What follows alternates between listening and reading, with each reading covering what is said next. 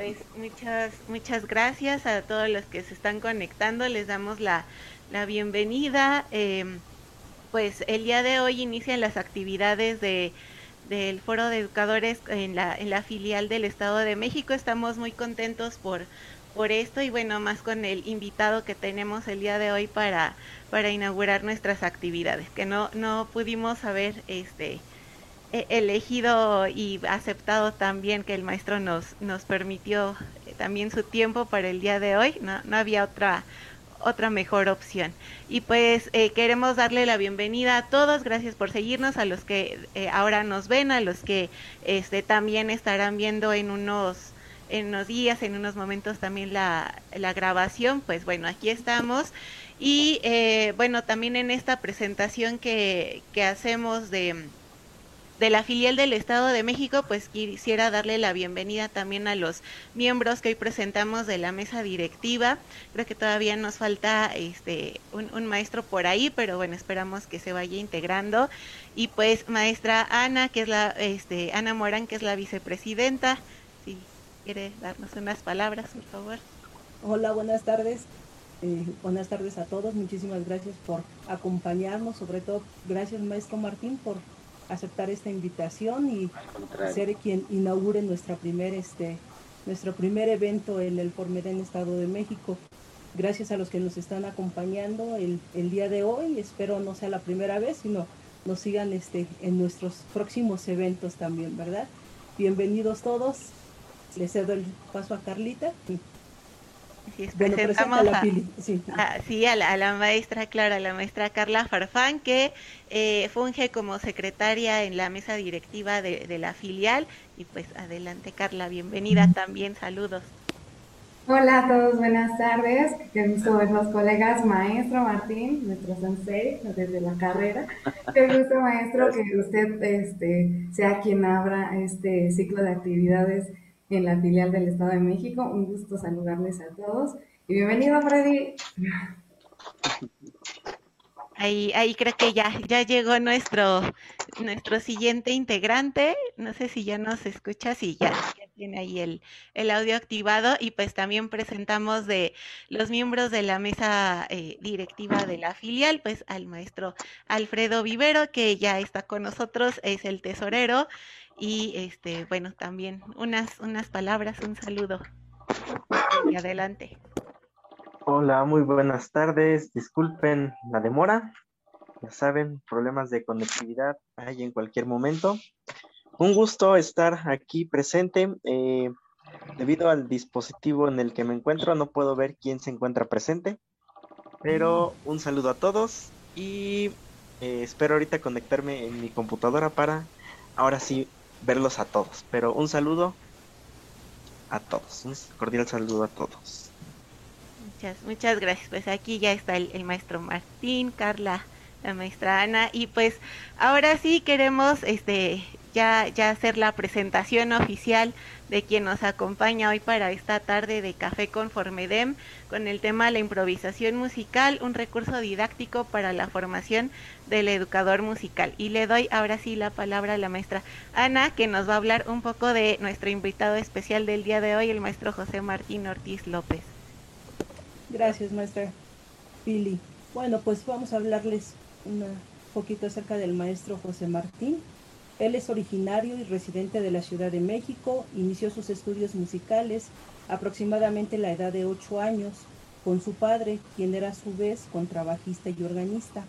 Al concluir la secundaria ingresa a la edad de 16 años a la Escuela Libre de Música José Vázquez, donde da seguimiento a sus estudios formales de piano con la distinguida profesora Olimpia Mesa. Desde, desde entonces surge su curiosidad por inventar música en el piano. A la par de los estudios musicales, termina sus estudios de bachillerato en 1982, ingresa a la Secretaría de Educación Pública como acompañante pianista en nivel preescolar, comenzando así su interés por la educación musical. Y en 1985 ingresa como profesor de música en el nivel de secundaria. Por el momento los estudios musicales eran suficientes para cubrir las exigencias laborales. Sin embargo, el interés por el por el fenómeno educativo y su relación con la música iba en aumento, lo cual le lleva a realizar sus estudios de pedagogía en la Facultad de Filosofía y Letras de la UNAM. Continúa su carrera laboral como profesor de educación artísticas en el Centro de Educación Preescolar y Primaria del Sindicato de la UNAM, institución que promovía una educación basada en los principios de la escuela nueva, lo cual tendría un gran impacto en su visión de la educación. Tiempo después comienza sus estudios de jazz e improvisación con el maestro y pianista Luis Armida, quien en ese momento forma parte del grupo base de Rocío Durca y de otros artistas. Posteriormente ingresa a la Escuela Nacional de Música, hoy Facultad de Música de la UNAM. En esta institución realiza el curso propedéutico en composición, así como la licenciatura en educación musical. En esta etapa, el interés por la creación y la improvisación es mucho mayor y recibe el apoyo invaluable de su profesora de piano, la maestra Dulce María Sortibrán quien además del manejo de repertorio académico le induce a la creación y a la improvisación. Al concluir la licenciatura en educación musical, recibe la presea Gavino Barrera, distinción que otorga la UNAM a los estudiantes de excelencia académica en cada generación. Cuenta también con el diplomado en enseñanza de las artes de educación básica que ofrece el Centro Nacional de las Artes de la Ciudad de México además de su trayectoria como docente en todos los niveles de educación básica, a nivel medio superior ha sido profesor en el Colegio Nacional de Educación Profesional Técnica, CONALEP, donde imparte las asignaturas de comunicación educativa, así como capacitador en el área de didáctica. En el año 2005 ingresa como profesor al Conservatorio de Música del Estado de México en la licenciatura de Educación Musical institución en la que actualmente imparte diversas asignaturas del área pedagógica y musical. Mantiene una formación constante a través de sus estudios de maestría, cursos y talleres que abarcan la educación artística, la didáctica musical, la inclusión y la equidad de género, entre otras. Pues bueno, adelante maestro, ahora sí que este le damos la, la bienvenida para que ya tome usted el tiempo y pues eh, para quienes eh, nos ven de otros estados, bueno, aquí en muchos de los que hemos sido formados ya hace varios o desde hace algunas generaciones, pues le debemos mucho al maestro Martínez, por eso que, que él está como, como invitado para pues para esta primera actividad yo le aseguro, eh, aseguro que de la semblanza que ahorita escuchamos todavía faltan mucho, mucho más cosas porque bueno, es una gran este, trayectoria que el, maestro ha, tenido. Así que pues, maestro, eh, ahora sí, su, el, tiempo es para usted. Muchísimas gracias, muchísimas gracias. Me siento la verdad muy, muy emocionado y muy honrado de estar esta tarde con todos ustedes. Eh, nuevamente agradezco y reconozco el esfuerzo de, todos, de todos los que están aquí, que han creado esta, pues este grupo, porque realmente la educación musical ah, necesita, necesita de personas que, que le impulsen. Y qué mejor que todos ustedes ver aquí caras conocidas, la verdad es que me, me, da mucha emoción verlos, a lo mejor no lo digo con mucha expresividad porque ver a verlos a todos ustedes y conocer además la trayectoria de algunos de ustedes me, da muchísimo gusto y me hace pensar que, que todos los educadores musicales, como lo hemos manifestado muchas veces, tenemos una gran responsabilidad. La responsabilidad no, no solamente de, difundir y mantener la música, tenemos la, responsabilidad de contribuir, de, aunque sea de, de manera eh, eh, digamos, de, una manera pequeña, pero importante para formar a todas esas personas que, que, tanta falta le hacen a nuestro país, a nuestra realidad, a nuestro, mundo. Y bueno, este, vamos a comenzar. Miren, lo que yo quiero esta, esta tarde eh, es compartir con ustedes, porque ya saben que el, el maestro creo que en realidad no es poseedor de verdades, siempre lo he sostenido. El maestro está para conducir, para guiar, para, para presentar, para invitar, ¿no? Y ya finalmente, pues eh, lo poco, mucho que se puedan llevar, que pueda servir, siempre será gratificante. Esta, esta tarde, fíjense que les quiero comentar que cuando estaba eh, platicando con Pili sobre la, temática que abordaríamos, eh, comentábamos acerca de, la cuestión de, la educación musical, que hay tantísimos temas, la formación del educador musical, y salió justamente de, ella retomar un trabajo que, eh, que, realicé durante mi proceso de titulación en la, en la Escuela Nacional de Música o, o Facultad de Música de la UNAM y que he tratado de, de, ir de ir trabajando, he tratado de irlo desarrollando, de no dejarlo ahí, porque fíjense que este quizás sería uno de los elementos que a mí me, a veces me llena de mucha curiosidad y que me preocupa también, que a veces los trabajos que, los profesionistas de la educación musical realizan al momento de egresar de la formación profesional, de repente como que se quedan ahí. Y creo que hace falta comprometerse muchas veces con eso y darle continuidad. A mí me interesó mucho la cuestión de la improvisación musical. Fíjense que eh, les, voy a compartir algo que, para mí fue una anécdota. Después se convirtió en una preocupación y después en un problema que tenía que resolver. Eh, yo ingreso a la a, educación en, este, en, ese, en esa etapa como acompañantes de pianistas, así se les llamaba. Pues yo había estudiado algo de piano, como ustedes escucharon, ¿no? Ya había tenido algunos estudios con la maestra Olimpia. Este, y bueno, surge la oportunidad. No sé muchas veces a cuántos maestros de música les sucede eso, pero me doy cuenta que a varios, porque de repente estudiamos música y esa parte pedagógica, esa parte de lo didáctico, esa parte de enfrentarte al mundo escolar en cualquier nivel, de repente representa una experiencia totalmente nueva, totalmente diferente uno está eh, acostumbrado a la cuestión de tocar, de hacer música, en fin, y de repente se enfrenta uno a la experiencia de estar frente a un grupo de alumnos de cualquier nivel y que tiene uno finalmente la responsabilidad de cubrir esa área. Entonces, eh, les voy a platicar esto que me sucedió. Yo, y que lo he platicado con algunos de mis alumnos en las clases también, de repente no entra a, trabajar y le dicen las educadoras, maestro, toque un ritmo para esto, toque una música para esto, toque una canción para esto. Es que tal cancioncita va así y te la tararean y tú intentas sacarla como puedes y le agregas la armonía como puedes y le agregas el ritmo como puedes. Esto fue una experiencia que me, que me, me llevó justamente a interesarme cómo le hacemos a veces las partituras de repente empezaban a resultar limitadas. Sobre todo, fíjense que he visto que de unos 20 años para acá, más o menos, este, eh, se ha multiplicado muchísimo los recursos didácticos, se han multiplicado las partituras, la música. Este, bueno, ahora tenemos YouTube y un montón de alternativas, pero falta como que esa parte que yo he denominado de lo humano, de lo emocional y de lo creativo del, músico y particularmente del maestro de música que se enfrenta a esta experiencia.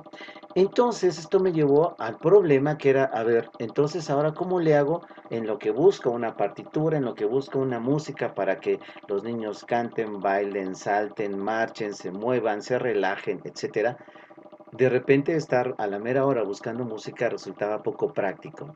Y entonces, ¿qué sucede? Viene la cuestión de tener que inventar en un momento algo. Y ahí empieza entonces esta inquietud por, eh, por la cuestión de la improvisación. Término que en, en, ese momento para mí no, eran tan, no era tan conocido.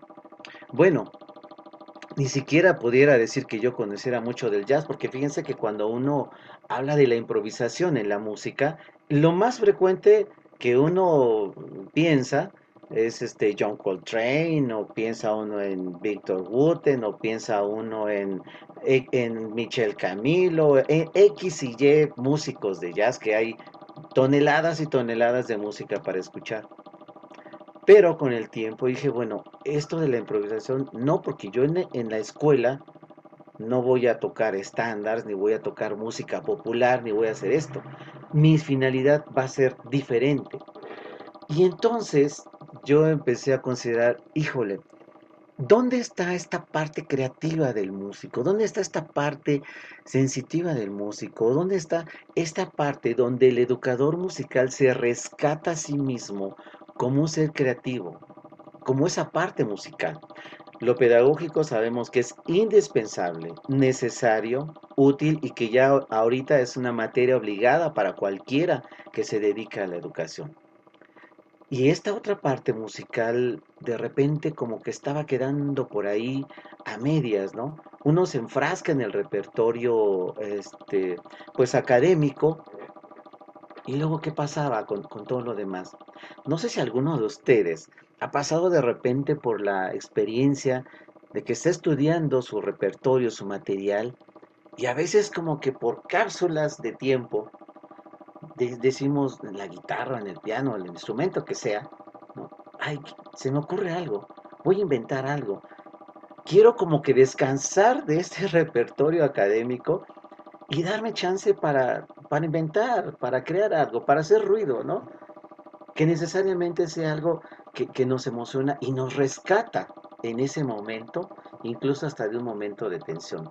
Ustedes seguramente recordarán esto que yo les he dicho muchas veces, que la música no es para sufrirla, la música es para disfrutarla, para gozarla, para vivirla, para recrearla, ¿no? Pero bueno, este, sabemos que en el camino suceden muchas cosas. Entonces, bueno, hay una, lo, primero que yo quisiera eh, compartir con ustedes es este, algo, sí puedo compartir algo, Pili, es algo muy chiquito, ¿eh? Sí, sí, maestra, está habilitada la, la Ah, ok. Miren, este, entonces, esto que yo le llamé la improvisación musical, un recurso didáctico en la formación del educador musical. ¿Qué es la didáctica? Bueno, el estudio científico del proceso de enseñanza-aprendizaje. Pero cuando hablamos de recursos, ¿no? Estamos hablando de toda una gama de posibilidades que nosotros podemos tener para ser más eficiente, más clara, más eh, efectiva ¿no? Propositiva esa, esa formación. Entonces, eh, mucho se habla en el currículum de educación de todos los niveles sobre esta cuestión de la improvisación. Bueno, fíjense que a veces decimos mucho se habla, pero cuál ha sido mi sorpresa que últimamente ha habido muchos cambios y esa palabra se va quedando de repente por ahí perdida. Entonces yo dije, bueno, el educador musical necesita esta parte. Yo observé no sé si ahora qué tanto, qué tanto suceda, pero dada mi experiencia también como docente eh, ahora en el conservatorio, también me he dado cuenta que de repente esta parte de la creatividad, de lo espontáneo, se, queda, se queda por ahí. A veces la presión de, la currícula, a veces la presión de, de, cubrir los programas, pues de las diferentes asignaturas, a veces nos van dejando un poquito de lado esa parte. Y es ahí donde vino mi preocupación y lo, lo que me llevó justamente a desarrollar este, este trabajo. Dije, bueno, entonces, si nosotros poseemos el solfeo, la armonía, la historia eh, y en algunos otros casos, algunas otras materias que tomamos por ahí complementarias, pero ¿en cuál de todas ellas podremos tener un espacio para, digámoslo así, dar rienda suelta a lo que se nos ocurre en este momento, ¿no? Para crear y para hacer música. Entonces dije, bueno, creo que esto es un recurso que podría, que podría ayudarnos. Fíjense bien, esto me lleva a, la siguiente consideración.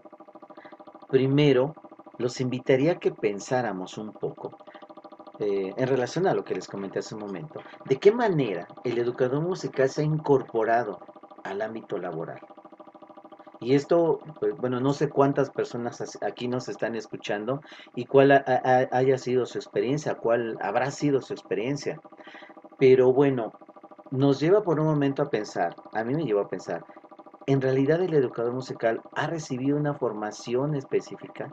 El maestro de música que ahorita está en preescolar, primaria, secundaria, prepa o nivel superior, ha recibido esta, esta formación tanto en lo musical como en lo pedagógico, didáctico, para desenvolverse con con soltura, con cierta facilidad, con holgura en su trabajo, o ha tenido sobre la marcha, eh, ha tenido que, cubrir algunas carencias y cubrir algunas cuestiones que a lo mejor no pensó que, iba a tenerlas enfrente, ¿no? Ya sea desde lo musical o desde lo, teórico, lo didáctico, ¿no? Entonces, bueno, esa es una, una cuestión que habría como que repensar y que reflexionar se ha formado como músico o instrumentista y ha ingresado a la práctica docente, bueno, eso nos lleva entonces justamente a lo que les acabo de comentar. Si esa ha sido la formación, ¿qué, sucede con el músico que se, ha, que, se ha formado en esta, específicamente en esta área? Efectivamente puede haber un gran manejo del repertorio, puede haber un gran manejo de, lo que se trabaja a lo largo de la formación como instrumentista, pero ¿dónde está esta otra parte? ¿no? En la que se va a enfrentar justamente a la, a la práctica docente. ¿Qué ha tenido que hacer para cubrir esa otra parte? ¿no? Y muchas veces, este, debo decirlo, porque también hay que ser honestos en esta parte, este, pero muchas veces hay quienes no, ni una ni otra parte, entonces, por algún azar del destino, han, han ingresado a la docencia y bueno, también sobre la marcha tener que cubrir algunas carencias. ¿no? Otra cuestión importante es, ha tenido una formación en un área artística y se ha incorporado al área musical. Fíjense que esta es una cuestión que a mí me preocupa también muchísimo porque este, he sabido de algunos esfuerzos, por supuesto, muy importantes, valiosos, este, creo que muy bien intencionados, de, abarcar las áreas artísticas diversas para ingresar a la docencia. Y aquí también hay, hay otro problema que siempre me ha, me ha, preocupado, porque de repente el profesional de la educación artística toma un poquito de teatro, otro poquito de danza, otro poquito de música, otro poquito de artes visuales. Efectivamente, nosotros ahora sabemos que en el ámbito de la educación artística es muy importante manejar todos los elementos de las artes, mm, que creo, que la mayoría de nosotros ya los conocemos, sonido, color, tiempo, ritmo, cuerpo, movimiento, etc. Sí, es muy importante, pero cuando nosotros estamos hablando específicamente de educación musical, creo que ahí necesitamos poner un poco de énfasis porque esta parte de repente se queda como, como a medias también, ¿no? Este, a mí, en lo particular, bueno, como educador musical, pues es lógico que me, me, intriga esta parte, me preocupa y que me interesa mucho reivindicar la imagen del educador musical, finalmente, porque es ahí donde nosotros nos estamos, nos estamos moviendo, ¿no? Entonces, otro aspecto que también quisiera comentarles es, bueno, es un profesional de alguna otra área, que esto sí ya me lleva a una cuestión mucho más radical, ¿eh? es un profesional de alguna otra área del conocimiento y ha incursionado en la educación musical, eh, por experiencias y por comentarios y por cuestiones que me han, este, que me han hecho llegar muchas veces, también es otra problemática que se ha tenido, ¿no? Que a veces este, alguien, eh, y yo lo, mm, lo, he visto este, personalmente, he sido testigo también de estas experiencias, por necesidades institucionales, por cuestiones administrativas, por una serie de cuestiones que escapan, que escapan al, al profesor, este, se ve obligado a entrar a un área artística, ¿no? De repente, no sé si ustedes han visto que un profesor de, no hablemos de una materia en específico para que nadie se ofenda, pero de repente un profesor de alguna otra asignatura, de alguna otra área, le dicen, a ver maestro, ahora vas a integrarte a la educación artística. ¿Y, qué pasa ahí? Dice Williams, o educamos o enseñamos. Y entonces acuérdense que este, este autor es, es bastante fuerte, este, muy crítico en ese sentido, ¿no? O sea, a ver, o enseñas o educas, porque enseñar es una cosa que a lo mejor mucha gente podría hacer, y creo que no mucha, pero dice, bueno, pero educar, tú eres educador musical. Y entonces a ti no te toca enseñar, es parte de la educación. Pero el proceso educativo es mucho mayor. Entonces, ¿qué pasa cuando de repente algún, repito, este, sin ningún ánimo de, de, este, de causar alguna incomodidad, pero también lo hemos visto por experiencia como de repente alguien que no tiene ese perfil, de repente entra a la educación artística y caramba, pues bueno, los resultados pueden a veces no ser muy los que nosotros quisiéramos o esperaríamos, ¿no? Bueno, tengo eh, otro aspecto que me, interesa mucho y que, bueno, esto se los dejo como, como reflexión y parte del problema, ¿no? Viene la otra cuestión ahora. tratemos de centrarnos en la cuestión del propio educador musical. A ver, ¿cómo se forma este docente eh, eh, de música? ¿Cómo se forma este profesor que va a entrar en el ámbito de la educación formal, porque habría que empezar aquí a distinguir también dos aspectos. Algunos que dicen, bueno, sí, este, me formé como, como músico o me interesa la docencia de la música, pero tal vez no me interesa el ámbito escolar. Me interesa más trabajar individualmente o con, en una academia especializada o en una escuela especializada, que si bien tampoco escapa a todo el ámbito pedagógico y musical que, implica eh, la formación de educador musical, ciertamente las necesidades y las características son otras y que, bueno, pueden este, también en un momento dado cambiar este enfoque que se tiene sobre la educación musical. Pero estamos hablando aquí de la educación formal en el ámbito escolar es el que, mm, donde, o más bien donde prácticamente la mayoría de, de, nosotros nos hemos desenvuelto y donde nos vamos a seguir, yo creo, desenvolviendo en un buen rato. ¿Qué pasa con la formación profesional de educador musical? Con su perfil. Bueno, primero vamos a hablar un poquito de las diferencias que hay en los programas de estudio en las diversas instituciones. Es decir, eh, no eh, si nosotros nos ponemos a comparar, que fue un ejercicio que hice también, si nos, nos ponemos a comparar los programas de estudio, la currícula de la formación del educador musical en diversas partes del país, vemos que hay una gran variedad, ¿no? Eh, algunos podrán énfasis en una cosa, otros en otra, eh, en fin, no es ahorita el, objetivo, que también yo creo que sería un, problema y un, incluso yo con tema de tesis, ¿no? Este, hacer una, algo de pedagogía comparada en relación a cómo funcionan los diferentes programas de estudio de la formación de los educadores musicales, ¿no? ¿En qué se pondrá énfasis? ¿A qué necesidades responden? Eh, vamos, cuál es el perfil que en un momento dado se, se busca, ¿no? Entonces esto es muy, muy, muy importante también, saber, bueno, finalmente, ¿y en qué consiste la, la riqueza o la carencia, si es que la hay, de materias, de asignaturas y de contenidos a lo largo de la formación del educador musical? Y más concretamente, ¿existirá dentro de toda esa enorme gama de, de, currícula algo destinado al desarrollo de la creatividad del maestro de música, algo destinado al desarrollo de su espontaneidad como creador. ¿Habrá algo?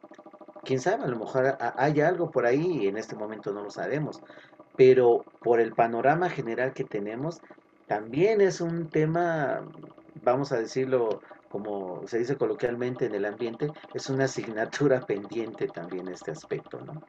Entonces, bueno, este, este aspecto es muy interesante, la cuestión de, la currícula y de cómo esta currícula impacta en la formación del educador musical. ¿En qué medida, un segundo aspecto que me llama la atención es en qué medida se fomenta la práctica de la improvisación en los planes de estudio? Bueno, pues evidentemente esto ya viene, viene marcado con una cuestión que decimos, bueno, a lo mejor no está dentro de la currícula como tal.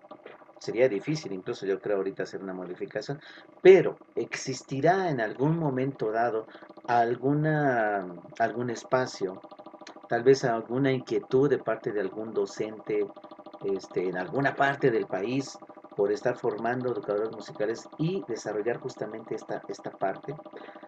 A lo mejor sí, repito, pero de repente también el, tiempo, la currícula nos, nos, come. Quienes están en la docencia sabrán que siempre vamos contra reloj. siempre vamos contra el reloj en el programa y decimos, ahora sí vamos a hacer esto, vamos a implementar esto, vamos a implementar aquello y de repente ya tenemos el calendario encima, pero ahí viene el reto justamente y yo lo asumo como tal, me, me, me, asumo como, como parte del problema y quiero también ser parte de la solución.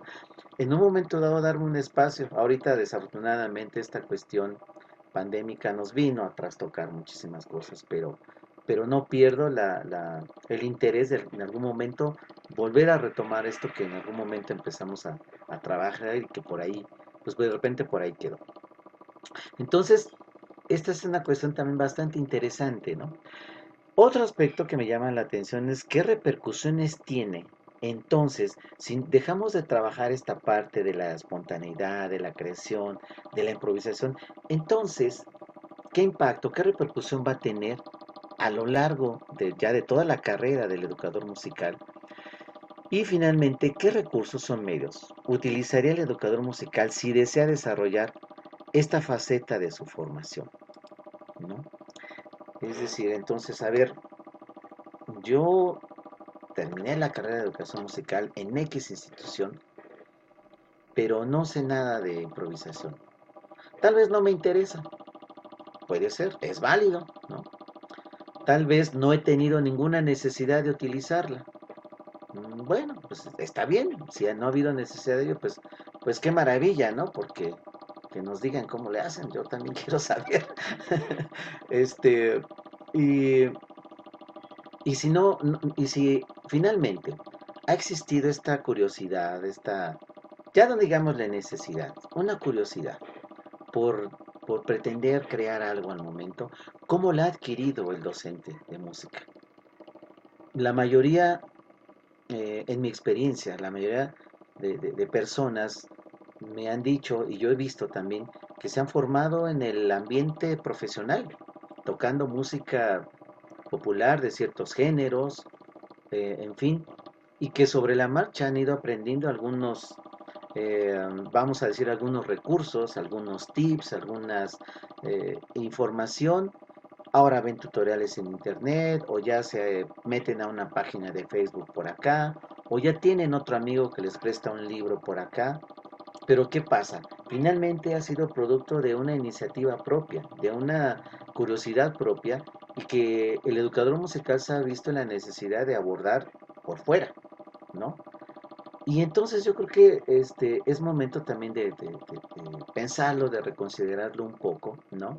Entonces, ¿en qué medida esta falta de, de contenidos curriculares que nos lleven a desarrollar la cuestión de la improvisación, este, de qué manera finalmente está, nos, puede, nos podría en un momento dado estar afectando? Y yo creo que es aquí justamente también donde empieza toda esta cuestión de la, de la creatividad, ¿no? Sí quisiera mm, darle aquí, aunque no me esté escuchando maestra de piano, sí quisiera darle un lugar muy importante porque yo creo que una, una gran responsabilidad recae en, en, los docentes, ¿no? Finalmente, nosotros, o, hablo específicamente en quienes recae la formación de, lo, de la parte musical, instrumental, este, creo que recae un poco el darse un espacio también para, ver este, este tipo de cosas, ¿no? Y digo, yo sí tendría que en este momento que, agradecer aquí públicamente este, este apoyo que yo siempre tuve de, en mesa de piano, que llegó un momento en el que quizá dentro de la ortodoxia de la ejecución musical se pensaría que es algo inadecuado. Pero llegó un momento en el que me dijo, toma una pieza clásica, y ya no la toques como está la partitura. Hazle, hazle otra cosa. De repente eso me, asustó. De repente eso me asustó porque dije, no, no, no, no, no, no, no, no puede ser, no, no, creo, ¿no? Si yo pensara, por ejemplo, en, algo muy sencillo, esto lo estaba pensando para un taller, pero ya que estamos en esto, lo voy a hacer. Pero si hago...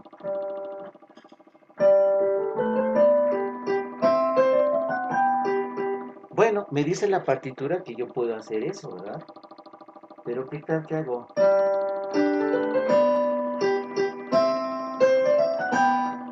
¿O qué tal que hago?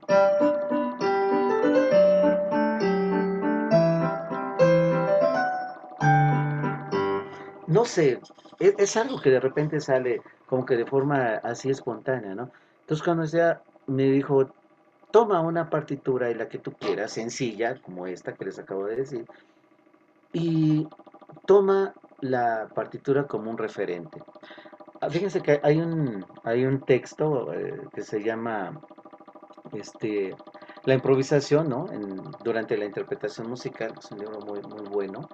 Este, y hay un capítulo donde yo recordé justamente esta parte, o sea, la partitura como un referente, que es algo muy típico en el, jazz finalmente, ¿no?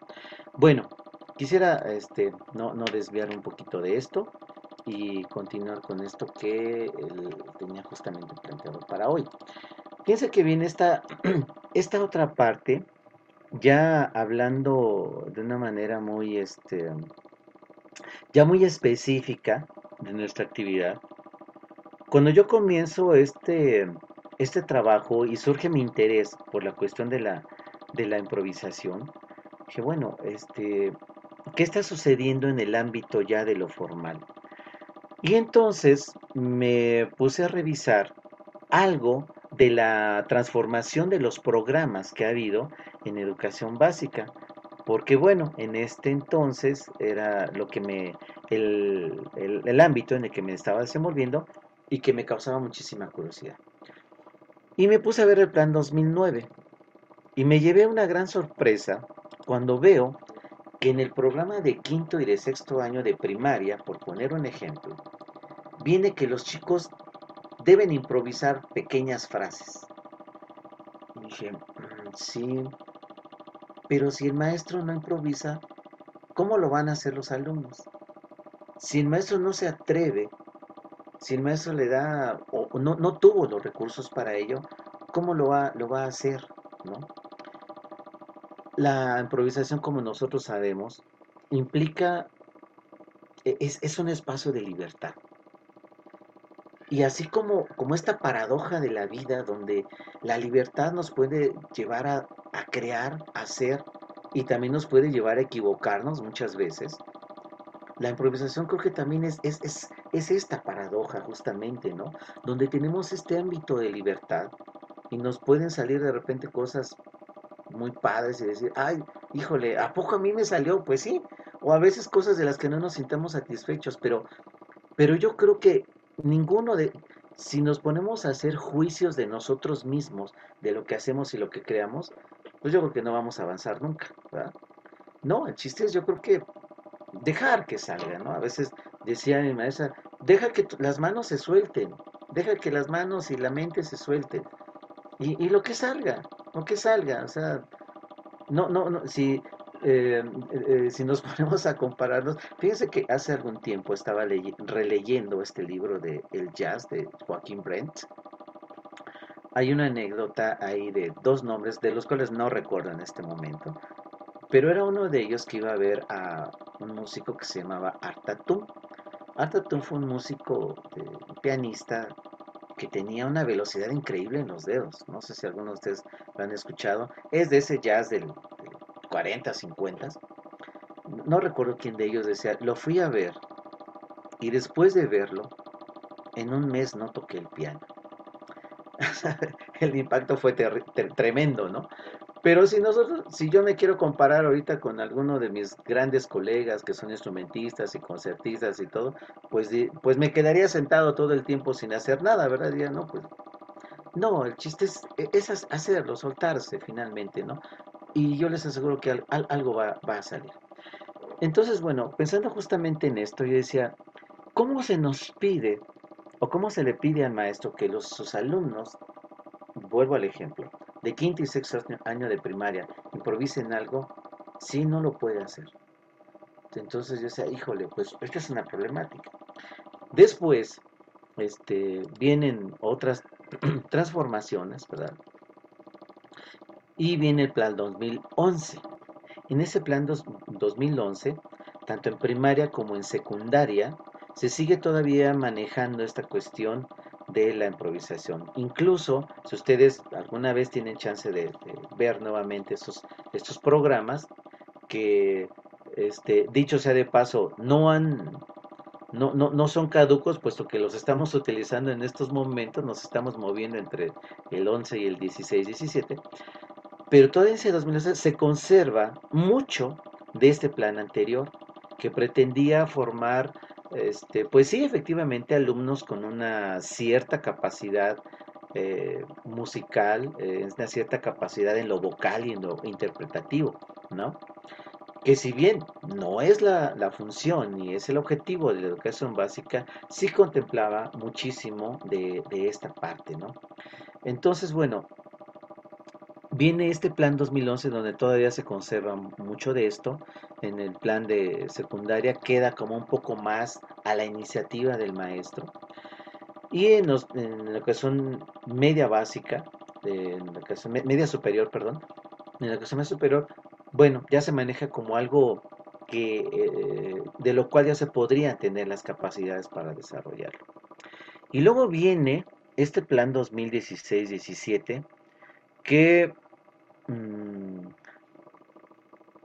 híjole, como dicen por ahí, y se hizo el silencio. viene este plan 2017 donde este, de repente desaparece esta parte o, yo no sé si está por ahí escondida, me ha costado trabajo encontrarla. Se habla de la creatividad, se habla de la creación, se habla de la, de la sensibilidad, se habla de mucho de estas cosas. Pero si hablamos específicamente de, la cuestión musical, este, y yo creo que también está en las otras artes, definitivamente, este, pues queda ahí también como, como, como algo como algo pendiente, como que nos queda de ver algo el programa en ese sentido. Se insiste mucho, repito, en la cuestión del manejo de los elementos de las artes, sí, sonido, música, color, ritmo, movimiento, etcétera, tiempo, pero esta parte en específico como que, como que va quedando por ahí, va quedando, no sé si entre líneas, porque yo con lupa he tratado de buscarlo y no lo encuentro. Entonces, bueno, esa es una cuestión que también este, habría que tener muy, muy en cuenta, ¿no? Entonces viene la cuestión. A ver, ¿se ha incorporado o esbozado el aspecto de la improvisación en los programas actuales? Yo ahí se los pondría a ustedes como, como un elemento también de, de reflexión para quienes están en educación básica, para quienes están en alguna academia musical ya de formación específica, para quienes están en una escuela profesional, ¿no? O sea, ¿en qué momento este aspecto del desarrollo de la espontaneidad, o más bien dicho, de dejar libre la espontaneidad, se, se, le ha dado un espacio, ¿no? Entonces, ahorita en los programas actuales, pues sabemos que nos estamos moviendo así como una especie, por ahí se los he dicho a algunos de mis alumnos, no sé quiénes anden por ahí, pero se los he dicho por ahí que estamos en una especie de limbo curricular en el aspecto de la educación artística, ¿no? Cuando queremos somos 2011 y cuando queremos somos 2016, 17 y entonces, bueno, esto se ha vuelto una se ha vuelto una una revoltura en, cuestión de contenidos, ¿no? Y si a esto le sumamos una, una problemática también que yo he detectado en varios niveles, donde este, el nuevo programa nos marca que hagamos proyectos artísticos, donde el proyecto artístico viene a convertirse en una puesta en escena, ¿no? Donde diría, yo creo que si esto lo viera nuestro buen amigo Edgar Willems, pienso que se escandalizaría porque diría, esto no es educación musical. De repente esto se convierte en una cuestión de carácter visual, ¿no? y donde no sabemos si realmente o no tenemos una constancia de que nuestros alumnos efectivamente este, recibieron toda esta, esta educación musical y sobre todo si tuvieron oportunidad de desarrollar esta parte de lo espontáneo, lo creativo y demás. En fin, yo creo que también es un tema para análisis y sería muy interesante también que alguien nos ilustrara sobre esta parte. Este, qué tal que a lo mejor este, tiene otra visión y pudiéramos también compartir. Pero bueno, e, e, esta es la, gran problemática que yo puedo ver en este momento, ¿no? Nos queda esta cuestión de que es que es importante, el proceso o el producto. ¿Qué es importante? En el proceso, creo que sí podríamos observar si el alumno es capaz de, de inventar algo, de crear algo espontáneo.